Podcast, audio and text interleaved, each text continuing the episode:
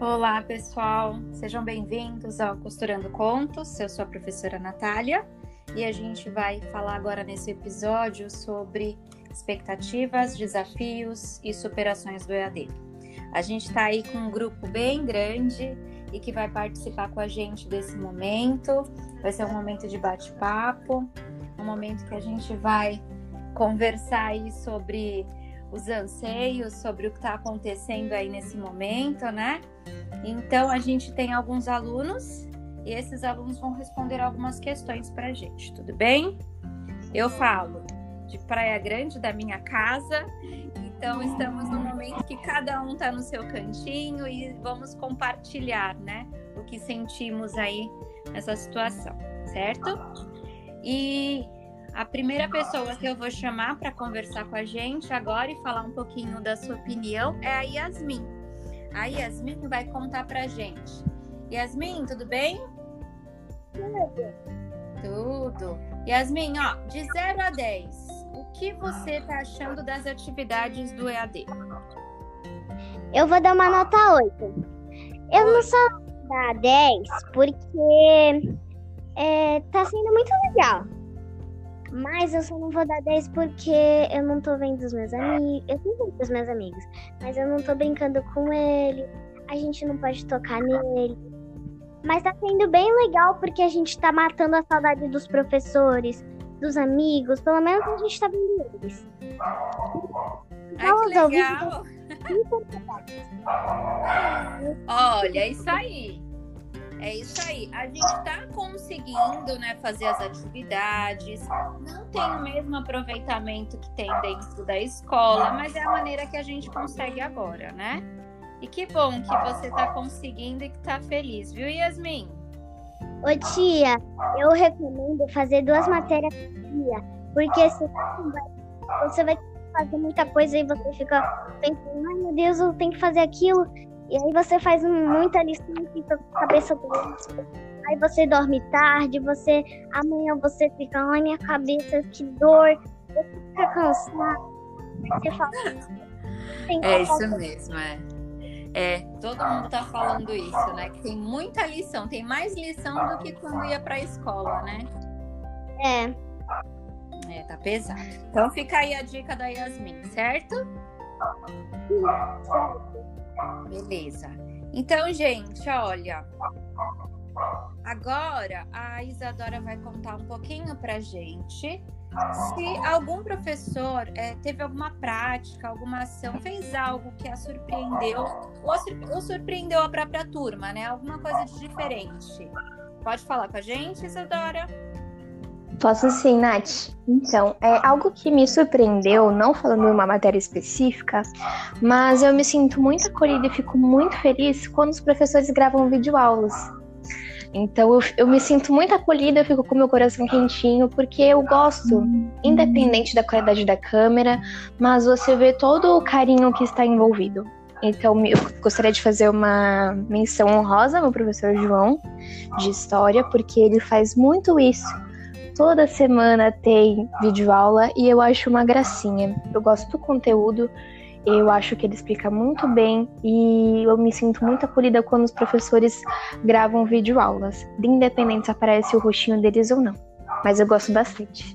Ai, que ótimo! Isso é muito importante pra gente, essa devolutiva, né? Saber que vocês estão curtindo, que mesmo que tenham muitas e muitas dificuldades, para vocês tem algum ponto positivo, né? Isso é muito importante. Obrigada, Isadora. Agora Por eu vou nada. chamar o... Imagina. Agora eu vou chamar o Lucas. Lucas, tá aí? Olá, professora, tudo bem? Oi, tudo bem. Lucas, conta pra gente rapidinho qual foi o maior desafio nesse período de atividades não presenciais. Então, primordialmente, eu gostaria de agradecer a Rede Tese, né, que disponibilizou os, os, os, recursos, né, como computadores, os monitores e teclados para os alunos que têm menos poder aquisitivo, né?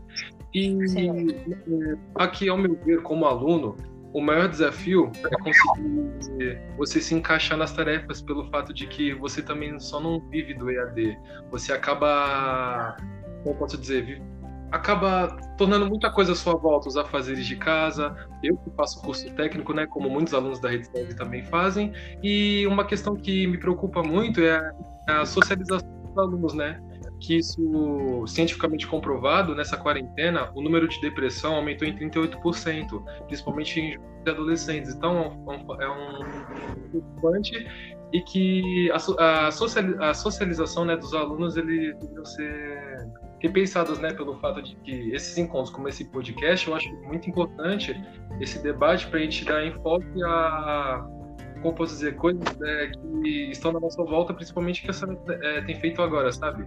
É, fazendo, juntando alunos e tentando mostrar uma maneira mais ampla de como a gente consegue combater isso, sabe? É...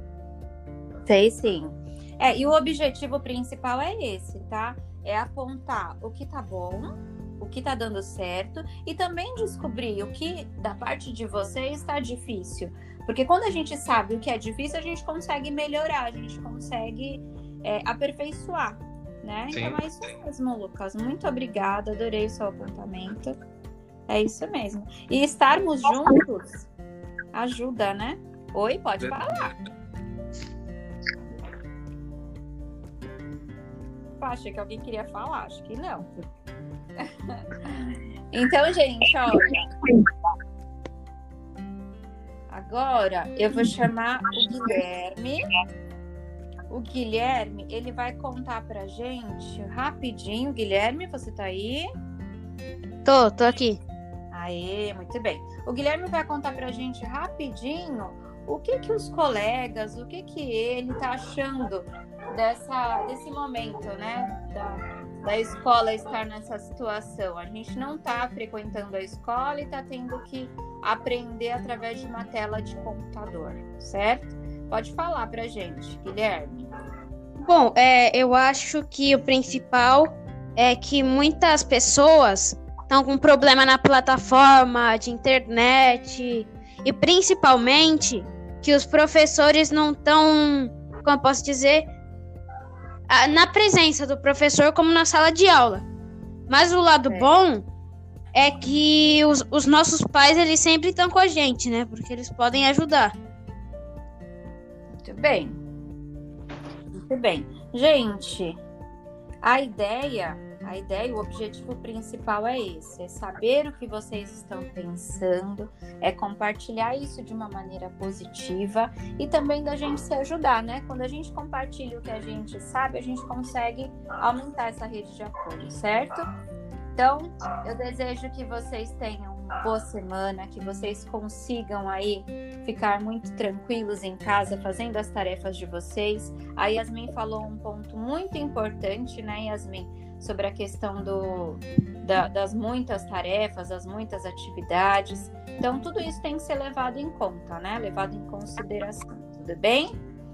Agradeço muito a participação de todos, muito obrigado. mesmo. Tá? Um abraço para todos. Muito obrigado, professora. Obrigado. Muito obrigada, pela lembrança, Nath. Um beijão. Ah, sim, sim. Então, gente, até a próxima. Até, professora.